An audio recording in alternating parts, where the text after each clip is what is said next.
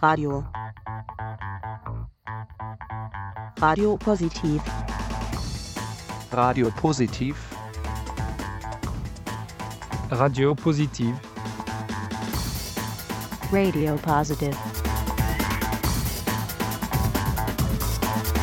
Radio Positiv. Ein Projekt der EZ-Hilfe Wien. Jeden Donnerstag von 20 bis 21 Uhr auf Orange 94.0. Und im Kabel auf 92,7.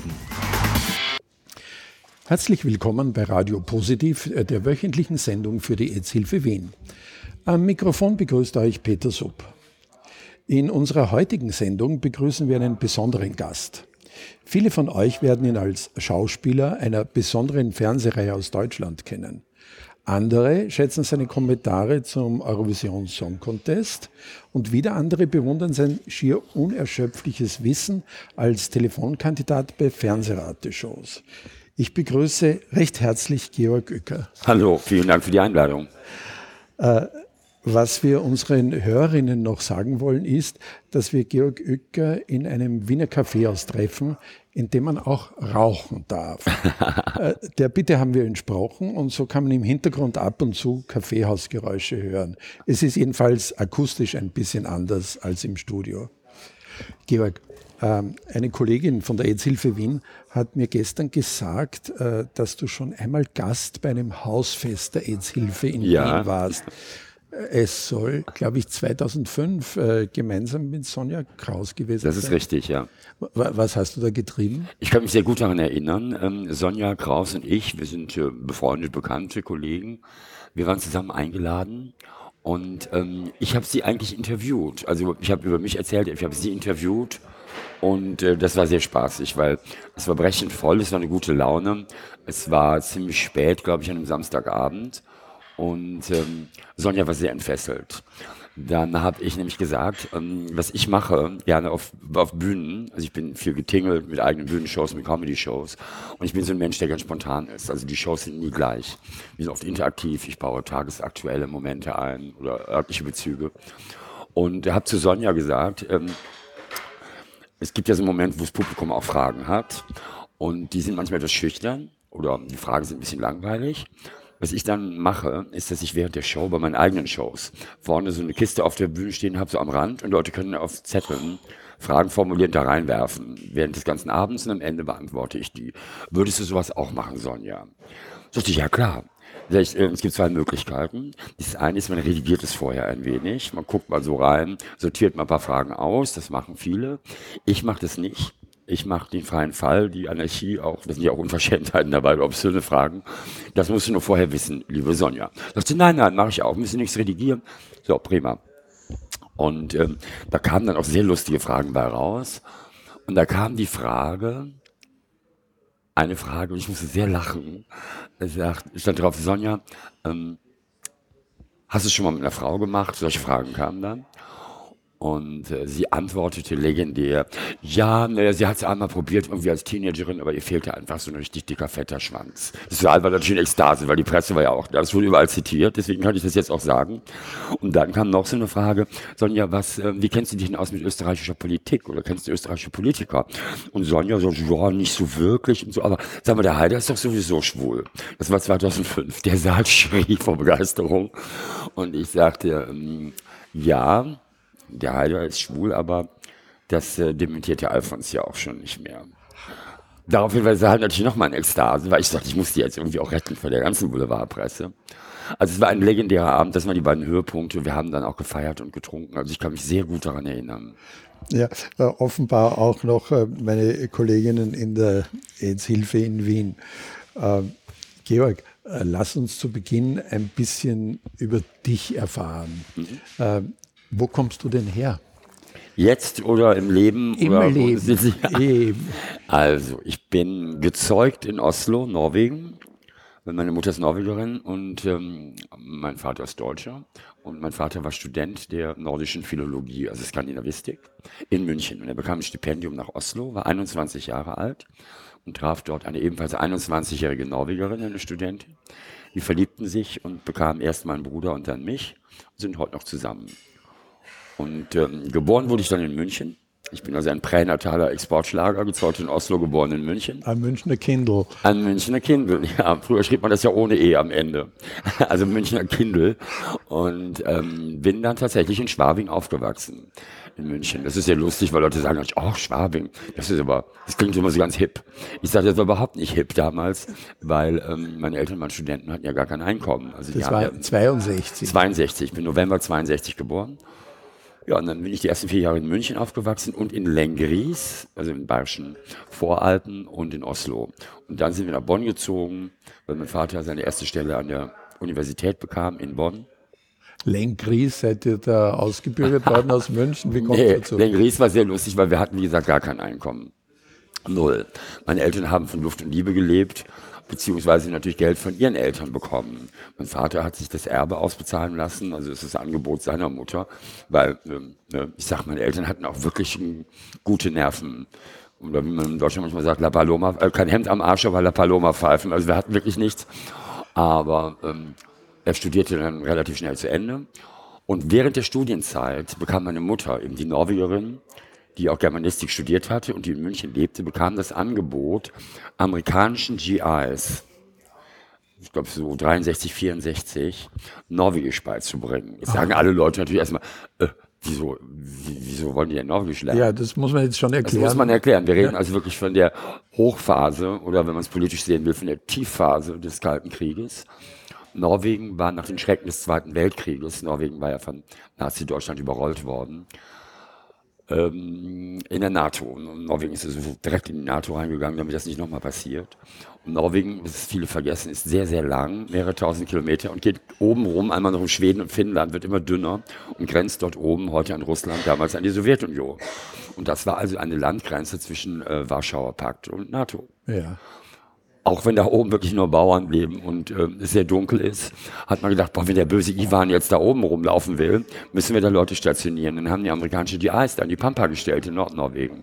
Und damit die sich ein bisschen mit der ländlichen Bauernbevölkerung unterhalten können oder mal eine Tüte Milch kaufen können, Dafür hat die Basic, ja, brauchen sie halt irgendjemand, der denen so ein bisschen wirklich Basic Norwegisch beibringt. Und da waren ja nun auch nicht die hellsten Gestalten unbedingt weil die ähm, haben da Leute hingestellt, die teilweise gerade aus dem Vietnamkrieg zurückgekommen waren, also teilweise psychische Defekte hatten, weil man dachte, okay, ähm, da oben, so gefährlich ist vielleicht auch nicht. Und ähm, ja, dann bekamen wir einen Job und das war natürlich cool. Also wir, meine Mutter, ja, war dann die Ernährerin und das war dann eine Kaserne in Lengries. Und da sind wir dann ähm, nach Lengries gezogen und haben in, einem, in einer kleinen Einliegerwohnung bei einem Landgasthof gewohnt.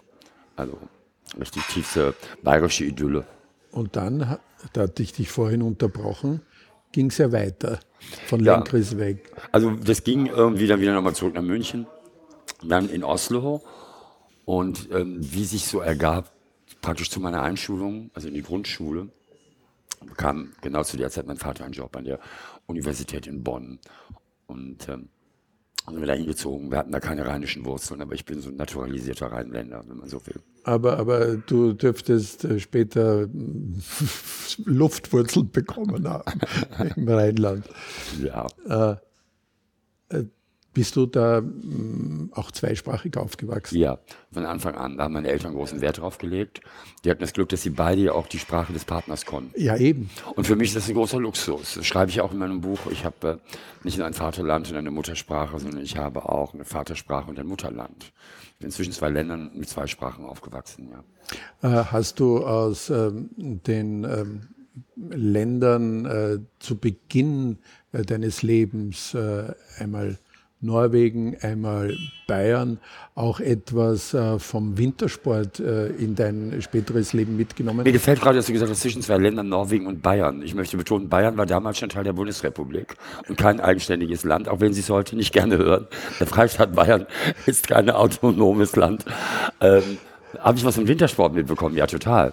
Ich bin, es gibt ja den Spruch, dass man sagt, norwegische Kinder werden mit äh, Skiern an den Füßen geboren. Ja, das sagt man uns Österreichern auch. Ganz ja. genau. Da hat, da räumt er auch immer tüchtig ab, also nicht immer. Es gibt auch Depressionen, ich weiß. Nach dem Herminator war ja auch erstmal ein bisschen elend. Besser als im Fußball jedenfalls. Haha. Äh, Wir wollen jetzt nicht die Schlacht von Cordoba besprechen, aber ähm, ja, ich habe eine große Affinität zu Wintersport. Ähm, wirklich als Kleinkind schon Langlauf gelernt. Ah ja, Also ich, man, man steckt den Kindern Skier und das klingt immer so kompliziert. Das äh, Norwegen ist natürlich da eher ähm, im, im also Ski-Nordisch Bereich aktiv als im alpinen Bereich. Und äh, man gibt Kindern kleine Skier und dann stapfen die so los mit den Eltern. Also ich musste nicht in eine Skischule oder so, da geht man einfach mal.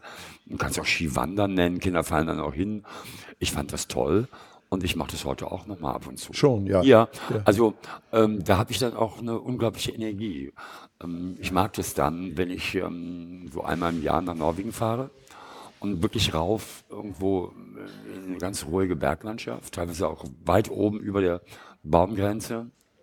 Und dann hat man plötzlich eine unglaubliche Ruhe. Also ich bin ja, merkt man ja auch, ich bin so ein Mensch, der brennt schon auf allen vier Herdplatten. Ich bin auch sehr urban, gehe ins Theater, ich bin Hedonist. Also ich bin jetzt nicht so ein Aussteigertyp. Aber so ab und zu mal so runterkommen und da oben, wenn man wirklich über der Baumgrenze ist, man läuft, auch so im eigenen Tempo. Also ich habe ja keinen Ehrgeiz. Mal, mal geht's langsamer, mal kriegst du eine Sprintstrecke und geht dann und hört so seinen eigenen Atem. Das ist ja so ganz ruhig. Das ist ja manchmal auch erstmal erschreckend. Man denkt, oh Gott, ähm, das ist nichts für Leute mit, so- Phobien. Ne? Man denkt, Gott, wenn jetzt was passiert, hier ist ja wirklich niemand mehr. In Norwegen ist es auch so, da musst du mit Karte und Kompass loslaufen. Es ist schon so, dass jedes Jahr ein paar Touristen sterben, weil äh, dann kommt der Nebel oder das Wetter ändert sich und die gehen dann verloren. So weit laufe ich natürlich jetzt nicht, ich bin jetzt nicht Reinhold Messner oder so, aber ich laufe dann los, höre meinen eigenen Atem, höre das Blut pumpen in mir und das ist ganz kontemplativ. Man kommt, man kriegt so ein Flash, ehrlich gesagt. Man hat wilde Fantasien und Gedanken und kommt so runter. Ist abends, man lebt dann auch wirklich mit, den, mit dem Wetter, mit der Sonne.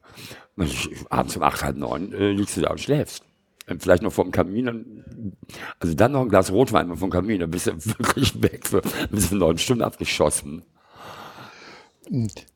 jetzt ähm, habt ihr dann in Bonn gelebt, die Familie. Äh, wie ging es da mit deiner Schule weiter? Ich kam dann in ein, das war lustig, weil ich bin ja ein Heidenkind.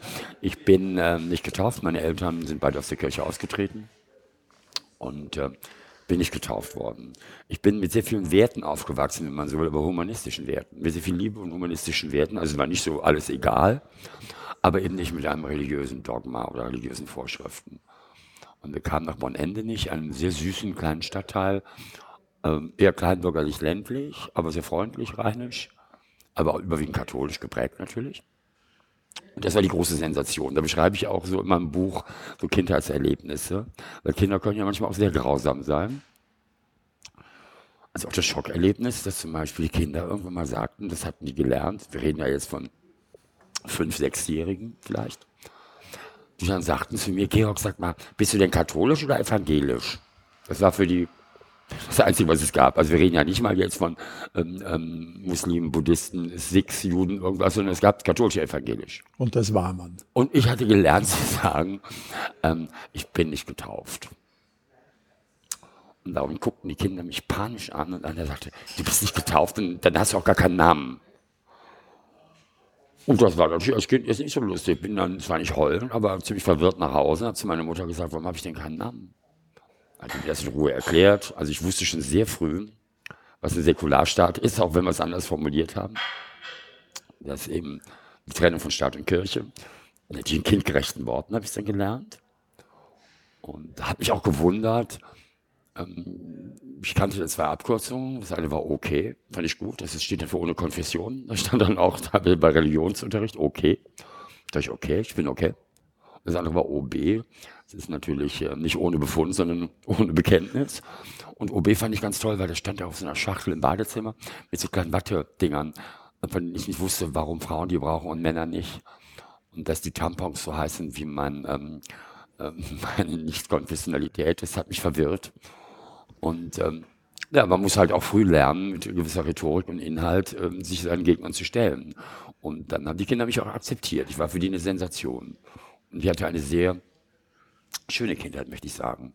Es gibt ja den Spruch, dass es nie zu spät ist, sich eine schöne Kindheit zurechtzulügen. Ähm, das ist bei mir nicht der Fall. Ich habe ähm, sehr gute Erinnerungen an meine Kindheit. Hat dir äh, diese wohlbehaltene Kindheit später in schweren Jahren auch Kraft geben Total, können? total. Das weiß man ja gar nicht als Kind. Als Kind willst du geliebt werden, hältst du es auch für selbstverständlich. Und es war auch nicht alles immer Friede, Freude, Eierkuchen. Also wir haben nicht in so einem Kuckucksheim gelebt.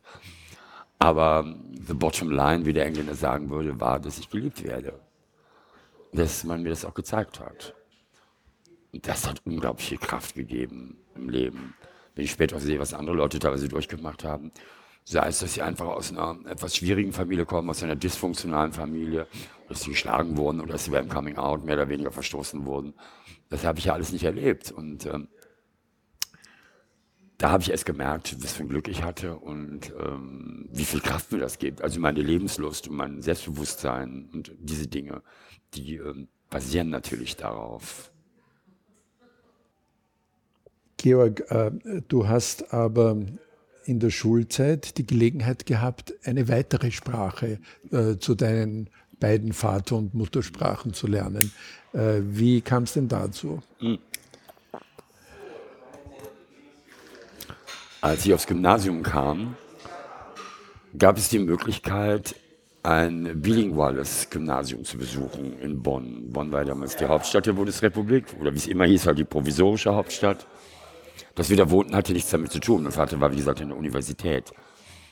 Aber nach dem sogenannten Élysée-Vertrag zwischen Charles de Gaulle und Konrad Adenauer, der 1963 abgeschlossen wurde, ähm, wo, in dem es darum geht, dass die beiden Länder, die also die Erz- und Erbfeinde waren, immer die Wurzel für den ganzen Übel im Krieg, also Frankreich und Deutschland, sich annähern, auch kulturell in der Jugendarbeit, der war schon bahnbrechend. Ähm, danach gab es eben mehrfach ähm, Kulturaustausch und ähm, eben bilinguale Gymnasien. Das heißt, Gymnasien, also jetzt von der deutschen Seite betrachtet, indem man von Anfang an Französisch lernt. Und zwar audiovisuell, also Richtung Sprachlabor, ähm, indem man auch Sachfächer auf Französisch hat. Dann kam erst Erdkunde und Geschichte und Biologie, alles in französischer Sprache. Ein Schüleraustausch mit allem drum und dran. Man konnte man ein sogenanntes Bac bilingue machen, also ein zweisprachiges Abitur. Und das habe ich gemacht, weil äh, ich fand es klang interessant und meine Eltern fanden es auch gut, vor allen Dingen die Art, es zu lernen. Das war damals ganz neu. Ja, das ist eben dieses im Sprachlabor, ne? dass man nicht hinsetzt und Vokabeln paukt. Ja. Und erstmal wirklich ein Jahr nur spricht, spielerisch das lernt, bevor man überhaupt schreibt. Ja. Also konnte ich einen Unterschied zwischen en, a, a und on. Das können ja heute noch viele nicht. Spielerisch damit umgehen, Sprachlabor. Ähm, dass man dann lernt zu schreiben, dass es eben auch Austausch gibt. Ich war mehrfach dann bei Familien in Frankreich. Und äh, meine Eltern haben gesagt, du weißt du, Französisch ist äh, schwerer zu lernen als Englisch, was ja auch ein Fakt ist. Ich weiß gar nicht, wie Leute Deutsch lernen. Das ist ja ein Horror, muss man mit Deutsch als Fremdsprache. Das geht ja schon damit los, dass wir drei Artikel haben. Der, die, das. Warum ist es denn ähm, das Auto, aber der Wagen? Erklärt das mal jemand. Ja. Und du sagst, du musst einfach alles auswendig lernen. Ja. Und noch dazu, wo es mehrere deutsche Sprachen gibt. Da, das dazu, aber auch das Konjugiert. Ich gehe, du gehst, er geht. Ja. Im Englischen ist das alles gleich, bis auf dritte Person Singular. Und jedenfalls habe ich dann hab ich gedacht, prima, dann machst du erst Französisch und dann habe ich Englisch gelernt. Also hatte ich dann praktisch vier Sprachen, als ich Abitur hatte. Äh, das äh, war ja dann auch die Zeit, äh, wo ein junger Mann heranreift, so mit 16. Mhm. Wie war denn das bei dir? Ich, ähm, ja, ich kam in die Pubertät und kam so langsam eben das emotionale, sexuelle, körperliche Erwachen. Das geht ja ineinander über. Man ist ja doch einfach sehr undefiniert.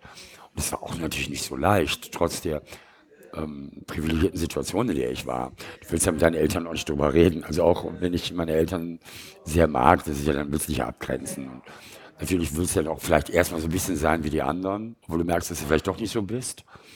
Also mir hat es schon gefallen, irgendwie ein bisschen exzentrischer zu sein, Jahre blondieren, äh, frech sein, Dinge tun, aber gleichzeitig liest du auch Bravo und guckst natürlich nach dem Label, was musst du jetzt anziehen und so. Also ich war da so, so ein Grenzgänger.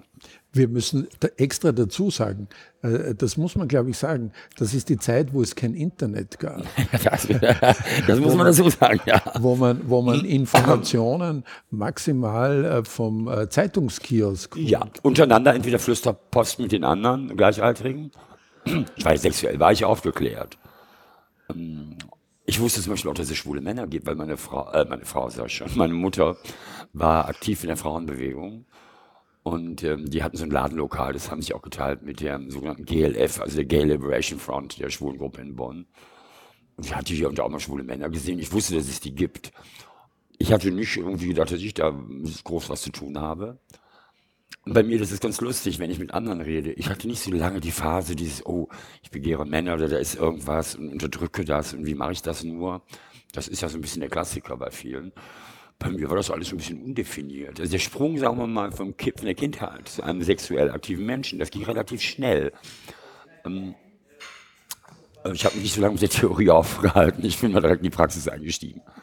Weil eben durch meine Erziehung ich auch nicht so viel Schuldgefühle hatte. Es musste sich nur die Gelegenheit ergeben. Und äh, dann hatte ich, ähm, hatte ich Sex mit Männern, äh, seit ich ähm, 16 bin. Und äh, deine Familie hat das einfach so. Die haben das relativ schnell oder? mitbekommen, ja. ja. Gibt es eben auch, beschreibe ich auch in dem Buch, eine legendäre Szene meines Coming-Outs. Ähm, meine Mutter wusste, mit mir ist irgendwas nicht ganz in Ordnung. Nicht wegen Schwulsein, sondern ich hatte mich verliebt in einen Mann, der natürlich wahnsinnig alt war. Der war 25. Um Gottes Ja, wenn du 16 bist. Ja. War aber cool natürlich. Der hat eine eigene Wohnung, ein eigenes Auto. Ja. Der war sexy, der war sexuell erfahren. Das fand ich auch schon mal gut. Und wir hatten Spaß miteinander. Der war aber liiert. Der hatte einen Partner. Das war von Anfang an klar. Der hat mich da auch nicht belogen. Ich natürlich mit 16, ist ja klar. Hab gedacht, der, ich war knallverliebt. Der wird den anderen schon verlassen wegen mir. Das hat er nicht. Hat er auch nie versprochen. Aber die Situation ist für einen 16-Jährigen nicht leicht. Und ähm, das haben meine Eltern natürlich gemerkt, dass irgendwas ist. Und dann gab es eben die Situation, dass meine Mutter und ich im Wohnzimmer aufräumten, ich staubsaugte und sie die Situation nutzte und sagte, sag mal Georg, irgendwas ist doch mit dir, was ist denn? Dann Pubertät natürlich so, ach, nix, Quatsch, so, Blödsinn. Ja komm, was ist? Nee, hm. Und dann hat sie mir auf den Kopf zugesagt, ähm, du bist verliebt, oder? Ich so, ja. Und dann sagte sie die berühmten Worte, Mann oder Frau? Ich war schon so ein Schockstarre. Und sagte, ähm, ja, Mann. So. Und dann war das Thema erstmal durch. Da kam auch nicht dieses, es gibt ja die Negativvariante, oh mein Gott, was haben wir falsch gemacht oder was sollen die Nachbarn denken? Es gibt aber auch die übertrieben Kumpel, ach toll, mach doch nichts. Das willst du aber auch nicht hören in dem Alter. Zu, nichts zur Kenntnis genommen, dann war das Thema erstmal durch. Also das war ein sehr elegantes Coming-out beim Staubsaugen.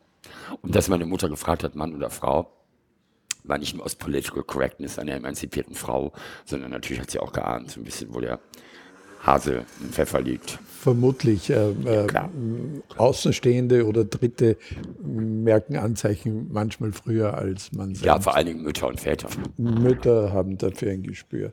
Sag, jetzt greife ich in unser imaginäres äh, Kistchen, das du vorne hierher gestellt hast, mit den Zettelchen drinnen. Ja. Und äh, fisch einen Zettel heraus. Ja. Und da steht drauf, Mädchen, war was mit Mädchen? Ja, immer wieder mal. Also auch das beschreibe ich in dem Buch. Ähm, ich habe es dann auch mit, mit Mädchen probiert, beziehungsweise habe mich verführen lassen. Aha. Ja, man war so ein bisschen, das war so ein bisschen die, ich sag's mal jetzt ironisch überspitzt, aber polysexuell wertvolle Zeit. Also jeder Blowjob war ja für Nicaragua, sag ich mal so, ne? Und da gab es auch Männer, die, die gesagt haben, okay, ich bin wirklich knallhetero, aber dann probier's halt einmal damit ich mitreden kann. Also man war ja so ein bisschen auf dieser äh, Entdeckerphase, musste man irgendwie tun, in Anführungsstrichen. Und dann habe ich gesagt, ja gut, umgekehrt, wenn das so sein soll. Und habe mich dann irgendwie auch von Frauen verführen lassen. Allerdings mit der klaren Ansage, Schatz, du weißt, dass ich stockschwul bin, äh, aber wenn du möchtest, überzeug mich mal. So lief das dann ab. Und ähm, das war auch völlig in Ordnung, so ist es ja nun nicht. Aber ähm, ich habe halt eine erotische Beziehung zu Männern eher als zu Frauen. Und später habe ich natürlich andere Dinge auch ausprobiert. Also gab es ja auch, gibt ja auch ähm, heterosexuelle und bisexuelle Paare. Also ich habe also alle möglichen Konstellationen durchprobiert. In deinem Buch äh, schreibst du dann am Schluss lapidar, Heterosexualität ist halt manchmal auch nur eine Phase. Ja, das stimmt. Das ist ähm, ähm, die, letztlich der ironische Reflex auf das, ähm, dass Homosexualität nur eine Phase ist.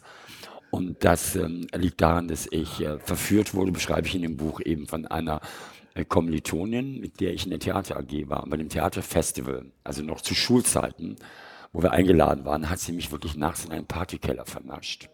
Wirklich das Klischee der 70er Jahre. Bunte Glühbirne, billiger Wermut, alte Matratzen in der Ecke.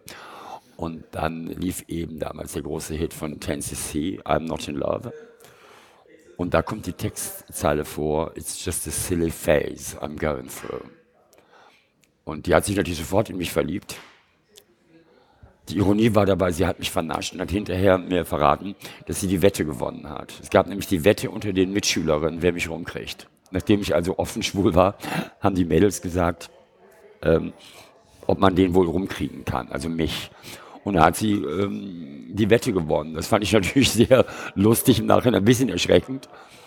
Und die hat sich dann in mich verliebt. Ich war in einen Mann verliebt, der mit einem anderen Mann zusammen war, ähm, den ich also nicht ganz haben konnte. Und sie war in mich verliebt, die sie mich nicht ganz haben konnte, weil ich in einen Mann verliebt war. Also ein bisschen der Reigen von Schnitzler in einer sehr geerdeten Variante. Und dann habe ich ihr einfach freundlich gesagt, dass das mit uns nichts werden kann und ähm, habe hier ein, ein Bild geschenkt von der Gruppe 10cc und habe darauf geschrieben, I'm not in love, it's just a silly phase I'm going through. Deswegen Heterosexualität kann wirklich auch nur eine Phase sein.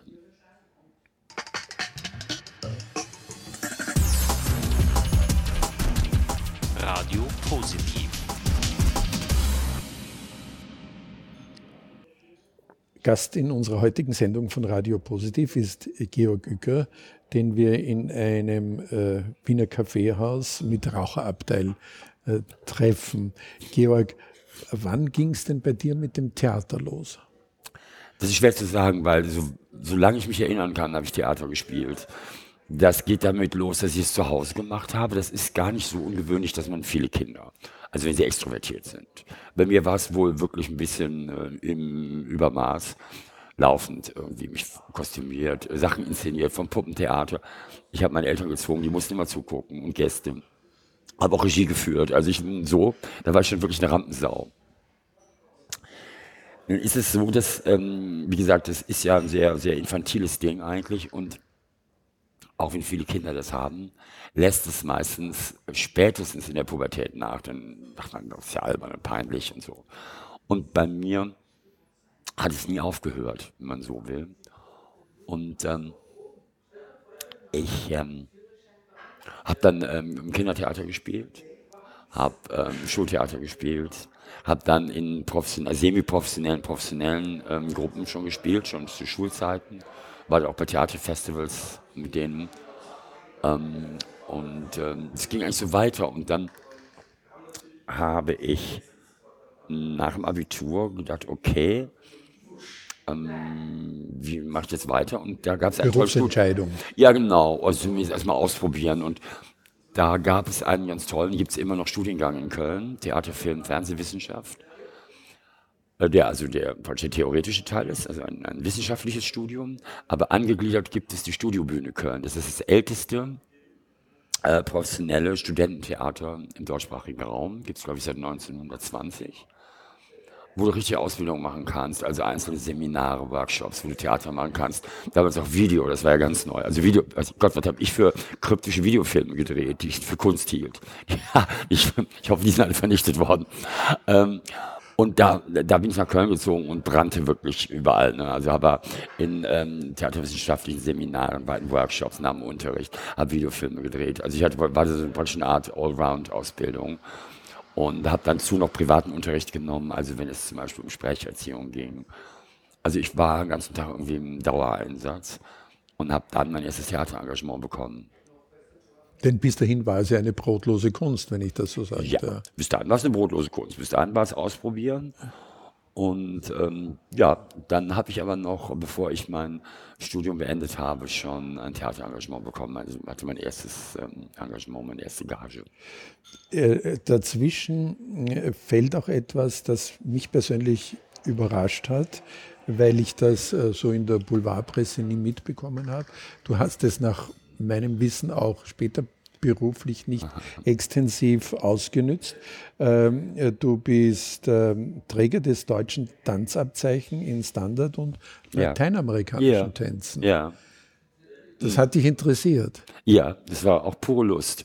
Mein ganzes Leben äh, besteht aus purer Lust. Ist schon reflektiert, ich bin ein denkender Mensch. Aber ich habe das Glück gehabt, dass ich wirklich äh, meine Leidenschaften, ähm, meine Lust zum Beruf habe machen können. Und ähm, ich ging mit 14 zum ersten Mal in die Tanzschule.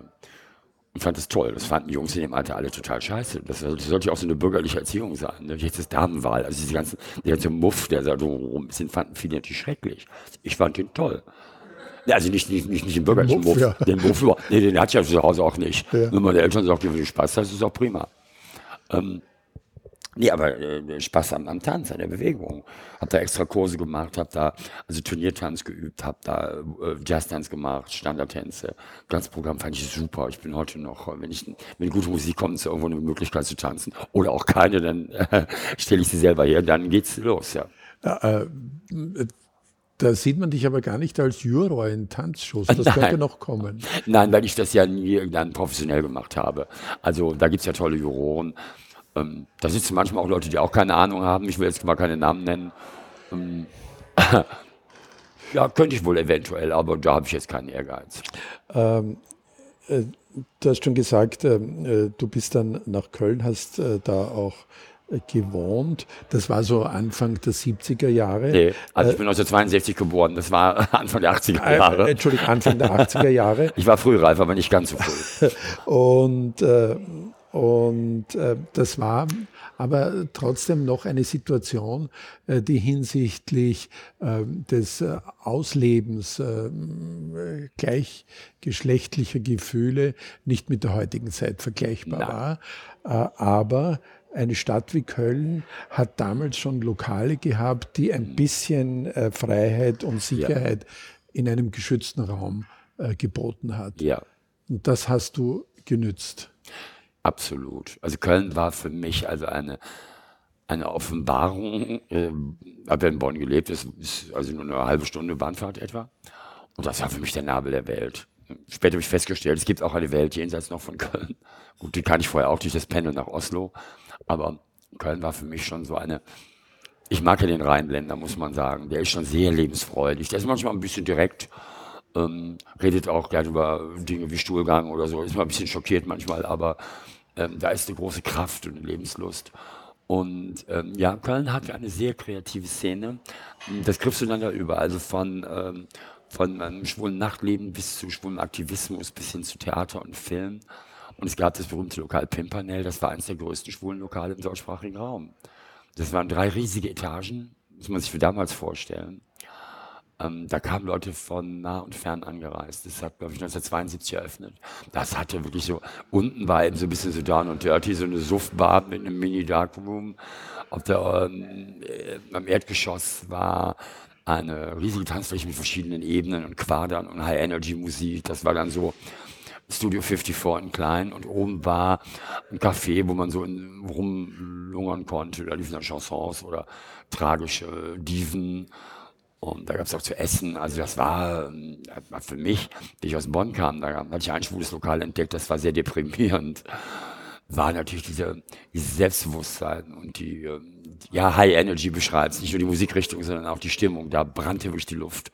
Das war für mich, ähm, das war für mich eine Offenbarung, ja. Hat dich das äh, nicht äh, von deiner Anführungsstriche seriösen Arbeit an der, an der, an der Universität äh, und am Theater abgehalten? Oder? Nee, ich kriege das gut zusammen. Man muss man dazu sagen, als ich das Lokal entdeckt habe oder überhaupt das, das flirrende Nachtleben in Köln, war ich ja sogar noch Schüler. Ich habe mich damals immer älter gemacht. Das muss man einigen Leuten auch sagen. Es gab Zeiten, wo man sich älter machte. A, um irgendwo reinzukommen. B, Das haben damit Leute. heute beide nicht mehr notwendig. Nein, aber es hat auch keiner nötig, sich jünger zu machen, finde ich. Ich finde das auch ein grotesker Zustand.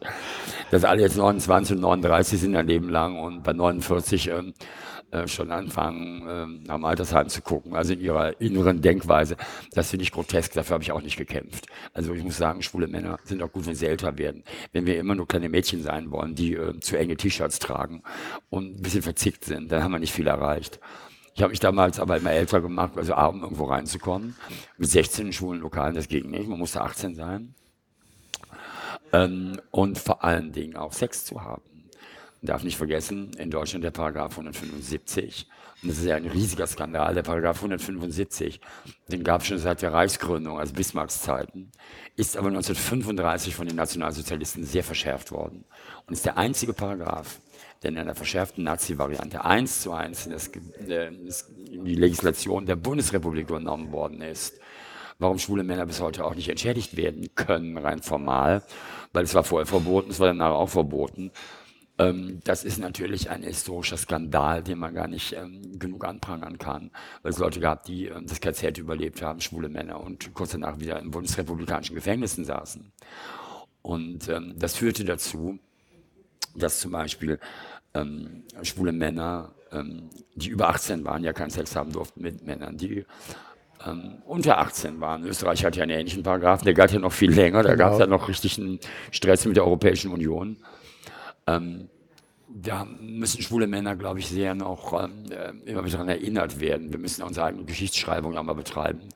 Der Paragraph 175 ist zwar reformiert worden, aber endgültig erst 1994, ich sage nur mal 1994 in der Bundesrepublik abgeschafft worden.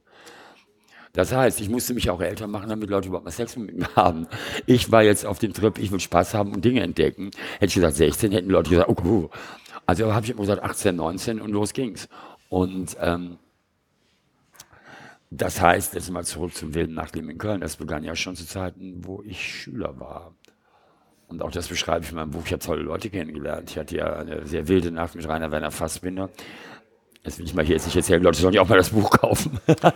Aber da war ich, da war ich äh, 18, stand kurz zum Abitur.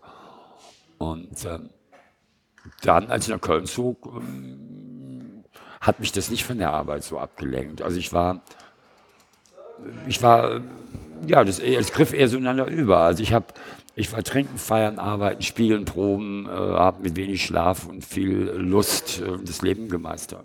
Es, es war insofern ja auch eine äh, Schlüsselbegegnung für dich, weil du wahnsinnig jung warst, wie du selbst gesagt hast. Und äh, dann ein Jahr später, in diesen jungen Jahren, äh, mit dem Tod, äh, der hereinbrechen kann, ins blühende Leben konfrontiert wurdest, in dem die tolle Figur, die du da kennengelernt hast, Rainer Werner Fassbender, äh, im Jahr danach verstorben ist. Und das hat dich sehr beeindruckt.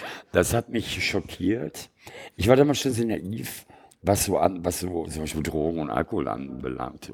Ich hatte es jetzt nicht so mit dem Saufen, also natürlich bei, bei Partys in, in, in Kellern und so haben wir auch gesoffen, sowas nicht, aber diese Art, die Fassbinder gelebt haben, man muss sagen, der war wirklich auch ein Genie.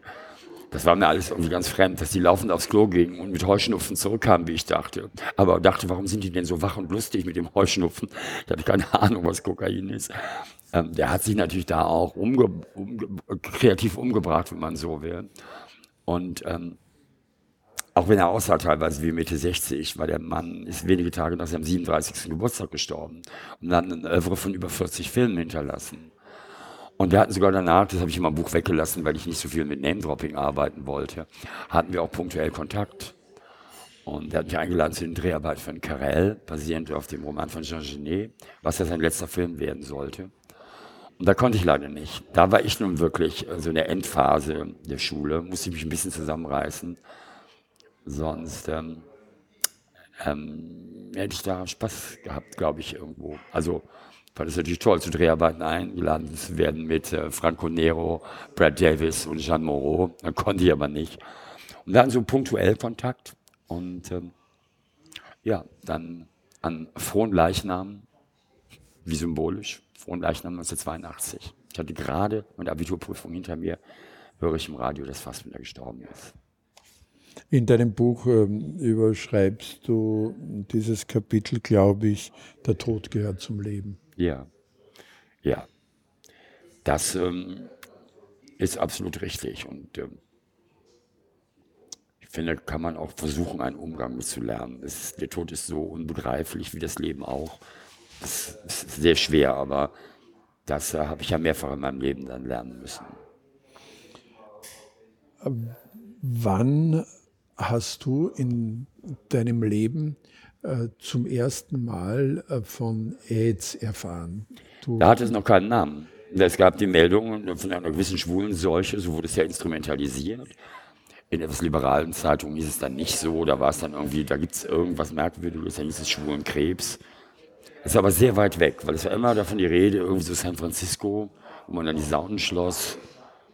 Fand es schon alarmierend, aber kein Mensch hier hat wirklich gedacht, dass es das werden würde, was es leider geworden ist. Und man dachte, okay, es gibt ja so, ja, es gibt ja so örtliche, also ich dachte, okay, es ist vielleicht ein bisschen hysterisch, oder es gibt ja örtliche Epidemien oder äh, irgendwas. Es, es, es kam so langsam, diese Meldung. Das erste Mal, dass ich es wirklich wahrgenommen habe, war, glaube ich, irgendeine Schlagzeile von einer Zeitung, die ich im Kiosk sah. Da habe ich schon in Köln gewohnt, also wird so 83 gewesen sein. Ähm, ich habe aber nicht irgendwie, ja, ich habe äh, das nicht irgendwie in Bezug zu meinem Leben. ja, legendär ist ja die Schlagzeile äh, am Spiegel vom 31. Mai 1982, der Schrecken von drüben, Ja, genau. hieß es. genau. Ähm, aber äh, man konnte damals, obwohl diese Meldungen überall auftauchten, äh, zumindest ging es mir so, für sich selbst nichts umsetzen. Nein, weil es ja auch nicht bekannt war. Es hatte keinen Namen, es war sehr weit weg. Ähm, die Infektionswege waren nicht wirklich bekannt. Man ahnte irgendwelche Dinge, aber irgendwelche Männer in San Francisco mit irgendeiner undefinierbaren Geschichte es sind nicht so, dass du un unbedingt äh, einen Bezug zu dir herstellst oder irgendwas änderst. Schlimm war es, ähm, als man merken musste, wie im Freundes- und Bekanntenkreis plötzlich Menschen wegblieben, nicht mehr da waren. Ja. Mhm. Wegblieben, weil sie erkrankten und man nicht darüber sprach. Oder auch wegblieben, Ja. weil sie verstarben. Ja. Und äh, man nicht äh, hinzukam, weil auch die Familie, die sich möglicherweise äh, jahrelang äh, von, äh, von dieser Person, äh, die homosexuell war, abgewandt hat, jetzt plötzlich über diese Geschichte drüber gestülpt hat und äh, nichts rauslassen wollte. Absolut. Es gab eine große Angst, es gab eine große Sprachlosigkeit. Ähm, ja, und äh, ich meine, das Absurde ist im Nachhinein, dass ich, ähm, das kann ich so nachhalten durch meine, meine Vita und auch durch ähm, körperliche Untersuchungen zu diesem Zeitpunkt schon HIV-positiv war. Hätte ich das damals gewusst, hätte ich mich wahrscheinlich umgebracht. Also in dieser Atmosphäre. Es gibt keine Hoffnung, das ist Schwulenkrebs. Äh, wie? Leute wollten eigentlich anfassen, diese ganzen Dramen. Es gab Menschen, die sind gestorben, es gab Bestatter, die die nicht ähm, so bestatten wollten. Die wurden teilweise in Plastiksäcke eingeschweißt. Das muss man sich mal vorstellen in der puren Hysterie, dass da irgendein Virus nach dem Ableben durchs Erdreich hüpft und sich an auf Passanten wirft. So, so eine Atmosphäre war dort. Es gab ähm, eine legendäre Talkshow in ähm, Deutschland, wo Lea Roos, eine, eine Journalistin, das Glas eines AIDS-Kranken nahm in der Sendung, daran trank, als symbolischen Akt und sagte, da passiert schon nichts. Was natürlich sehr heldenhaft war damals, das muss man sich heute mal vorstellen. Ähm, es gab Diskussionen, ob Menschen, die HIV-positiv sind oder aus irgendeinem Grund vielleicht auch nur so aussehen, die einfach ein bisschen mager oder hager sind, nicht mehr ins Schwimmbad gelassen werden. Ähm, das war wie Bürgerkrieg. Jetzt ähm, wollen wir vielleicht einen großen Sprung machen. Äh, du hast schon gesagt, äh, dass du dich zu einem unbestimmten Zeitpunkt, der sehr früh in deinem Leben Ja. liegen mag, infiziert hast. Das perfide an der Zeit war ja, weil man es nicht wusste, dass es gibt und wie es funktioniert, dass man sich auch nicht schützen und überhaupt keine Rücksichten nehmen konnte. Ja. Das ist ja heute anders. Ähm, aber du warst dann äh, äh, zu einem Zeitpunkt äh, mit der Information, dass du das HIV-Virus in dir trägst, konfrontiert, die, die schon, der Zeitpunkt war schon überhaupt nicht passend, äh, denn äh, du hattest äh, zu der Zeit ein völlig anderes Problem, äh, ein gesundheitliches. Wo sind wir denn jetzt ungefähr? Äh, Du bist jetzt, äh, äh, als du erfahren hast, äh, dass du an einer Krebskrankheit. Ach so, ja, jetzt sind wir sehr viele Jahre später, ja genau. Sind oder ziemlich genau zehn Jahre später. Richtig. Wobei ich dazwischen, muss man dazu sagen, ich habe natürlich dazwischen ähm, viele Freunde verloren. Es gab Phasen, wo ich mehr auf Beerdigungen war als auf Geburtstagsfeiern. es war eine sehr dunkle, sehr deprimierende Zeit. Deswegen die 80er Jahre, ähm, vor allem die zweite Hälfte der 80er Jahre, war für mich sehr dunkel. Äh, politisch gesehen, wir hatten also die Trias von Ronald Reagan, Margaret Thatcher und Helmut Kohl, der völlige Stillstand. Es war die Zeit, in der der Kalte Krieg noch tobte. Es war die Zeit, auch wo kulturell alles so dunkel wurde. Ich bin ein Kind der 70er Jahre. High Energy, bunte Kostüme, Polysexualität. Man darf nicht vergessen, Disco und High Energy war auch der Durchbruch von Minderheiten. Von oder auch von Mehrheiten, die bisher ignoriert wurden, von Frauen, von farbigen Frauen, von schwulen Männern, das war Glamour, das war Glitzer. Man ging auch in Clubs, das muss man den jüngeren Leuten beschreiben, und lachte andere Leute an beim Tanzen. Das hieß aber nicht, ich will sofort mit dir ins Bett. Man tanzte, man warf die Arme hoch, man war polysexuell, man hat gefeiert. Es war eine sehr bunte Zeit und das alles ging 80er Jahren verloren. Natürlich die Rache an, an der polysexuellen Vergnügung war natürlich Grunge. Ne? Das war klar, das war jetzt heterosexuell, das war duster. Dazu das politische Dunkel, Dunkel-Europa und Dunkel-Amerika. Hm, wenn ich da kurz ausholen darf, ich finde in den 80er Jahren sehr bezeichnend, ähm, dass wir zwei Eckpunkte haben. Sie beginnen mit dem Boykott der Olympischen Spiele in Moskau, die natürlich Reaktion war auf die Invasion der Sowjetunion in Afghanistan. Das Problem in Afghanistan besteht bis heute. Das hat weder der Westen noch der Osten lösen können. Ähm, das heißt, ein Riesenboykott der Olympischen Spiele in Moskau 1980 und endet mit dem Fall der Mauer November 1989. Dazwischen war es politisch schwierig. Auch wenn ich, wie gesagt, auch eine tolle Zeit hatte, sowas nicht. Da in die Zeit kommt eben dann als ein Bild, ich rede jetzt gerade so in Metaphern, natürlich noch das HIV-Virus, das Primat, das jetzt auch noch, was instrumentalisiert wurde, was perfekt war, um Minderheiten zu jagen, in Anführungsstrichen, von wirklich reaktionären Arschlöchern. Ähm, sinnbildlich in Deutschland Peter Gauweiler, die das natürlich gesagt haben, ist ja perfekt als Waffe. Ne? Also, das Bild so darstellt, das trifft äh, Prostituierte, intravenöse Drogengebraucher, Homosexuelle und äh, nicht monogame Menschen. Geil, können wir jetzt benutzen. Die haben natürlich immer den Blick abgewendet von Afrika und Asien. Ich möchte an der nochmal betonen, ich glaube, über 95 Prozent aller Infektionen weltweit sind das Ergebnis von ungeschütztem heterosexuellen Geschlechtsverkehr. Aber es wurde politisiert und es hat in mir eine unglaubliche Wut hervorgebracht. Eine Trauer und eine Wut. Du kommst zu einer Beerdigung, du hast Leute verloren, die Mitte 20 sind und musst dir die Scheiße da anhören. Deswegen habe ich mich da auch sehr radikalisiert in Aktionen, in Demonstrationen. Weil ich sage, in so einer Welt kann, können wir nicht leben, das kann nicht so bleiben. Und ähm, naja, also das ist jetzt mal so die Kurzfassung. Ich habe jedenfalls 1993, davor hatte ich ja meinen Freund verloren, muss man ja dazu sagen, meine große Liebe. Ich habe mich in einen Mann verliebt von dem ich von Anfang an wusste, dass er HIV-positiv ist, zu einem Zeitpunkt, wo es auch noch nicht so wahnsinnig viele Medikamente gab. Ähm, 1988. Und er war Engländer. Das schreibe ich auch im Buch. Das Buch ist auch ein bisschen eine Hommage an ihn, an meine große Liebe. Habe wegen ihm dann die Lindenstraße verlassen und habe in Deutschland die Zelte abgebrochen. Weil wir beide wussten, unsere Zeit läuft wahrscheinlich ein bisschen schneller ab als bei anderen. Auch wenn wir gehofft haben. Wir haben Playing for Time. Also wir haben gehofft, dass der medizinische Fortschritt schneller geht.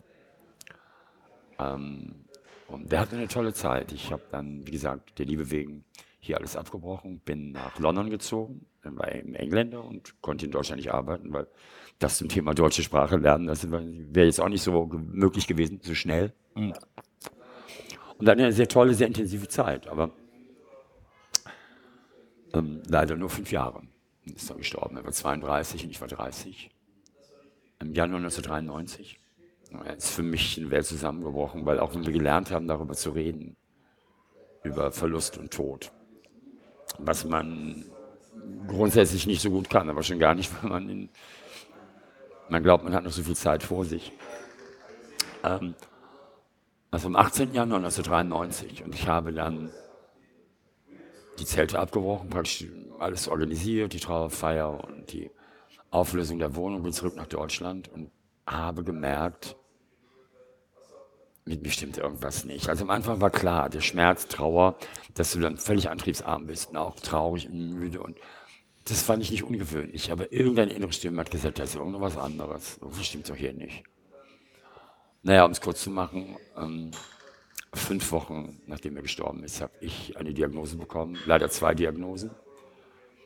Ähm, ich bin ins Krankenhaus gekommen und man hat festgestellt, dass ich A, auch HIV-positiv bin und B, Lymphdrüsenkrebs habe in einem schon recht fortgeschrittenen Zustand. In, ähm, in dem Buch, das wirklich lesenswert ist und äh, allen Hörerinnen möchte ich sagen, dass wir bei weitem nicht annähernd viel äh, von deinen Geschichten hier in der Sendung bringen. Also wenn man das alles weiter genauer wissen will und noch viel mehr erfahren will, dann muss man dein Buch lesen. Ähm, du schreibst darin unter anderem auch über die Zeit im Krankenhaus und, und äh, eben dieser Therapie gegen den Krebs.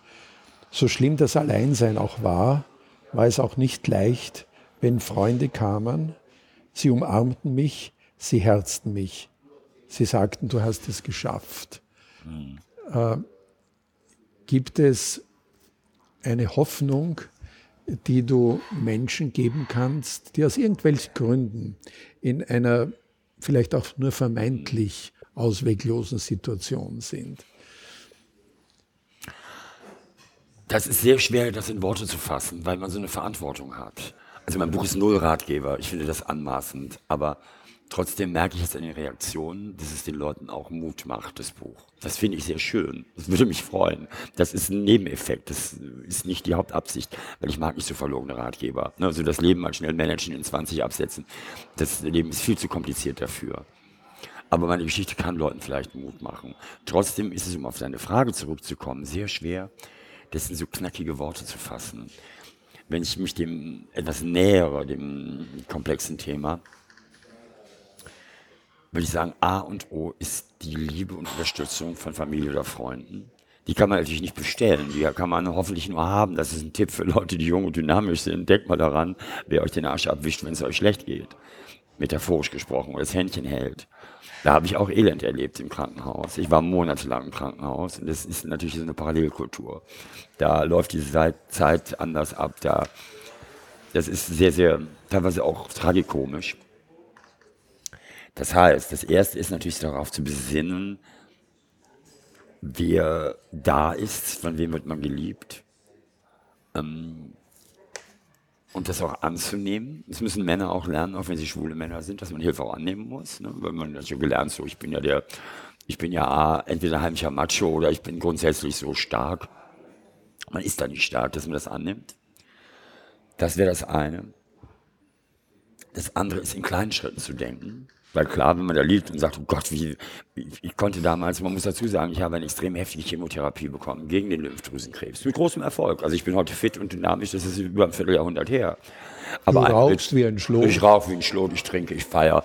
Also ich habe nicht vor, jetzt ein, ein, Leben lang jetzt nur grüne Körner zu essen. Und ähm, das muss jeder für sich entscheiden, sagen wir mal so. Und ähm, in kleinen Schritten zu denken heißt, ich lag teilweise da. Ich hatte wirklich nichts mehr. Und ich meine das nicht pathetisch. Ich hatte meine große Liebe verloren. Ich war Freiberufler. Ich hatte kein Geld. Ich hatte Schulden.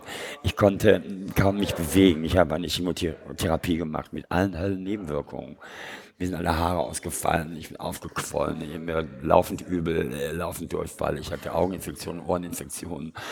You name it. Ich hatte alles. Ich war ein Stück rohes Fleisch mit nichts mehr. Und das zum Thema in kleinen Schritten denken Ne? Also wo ich gesagt habe, okay, wenn ich jetzt mich aufrichte und kann wirklich da drüben zu dem Stuhl hingehen und ohne mich Schmerzen da hinsetzen, zehn Minuten da sitzen, das war schon eine große Herausforderung.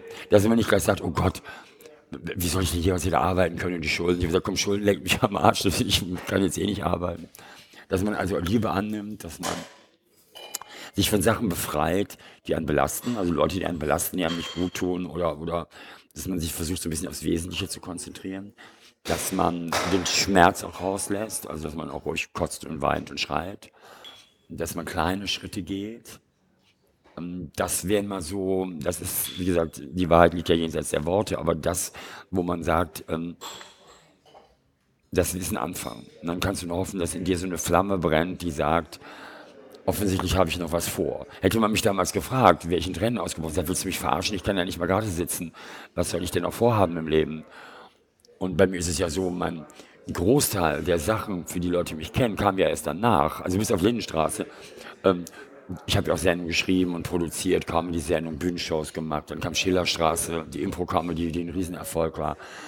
Ähm, ich habe jetzt das Buch geschrieben. Also ich habe ja danach erst wirklich angefangen, mich breiter aufzustellen. Ich kam zurück wie von einem Trampolin, also sprang ich nach oben schrittweise. Das hat Kräfte freigesetzt. Deswegen bin ich sehr froh, dass ich damals gedacht habe, okay, reiß dich zusammen, eines Tages wirst du noch drei Schritte gehen können. Sagt Georg Uecker, unser heutiger Gast in der Sendung Radio Positiv, von dem Buch, äh, von dem wir schon mehrmals äh, gesprochen haben. Äh, das trägt den Titel Ich mach dann mal weiter. Es ist von Georg Uecker geschrieben, gemeinsam mit Daniel Oliver Bachmann und 2018 in den Fischer Verlagen erschienen.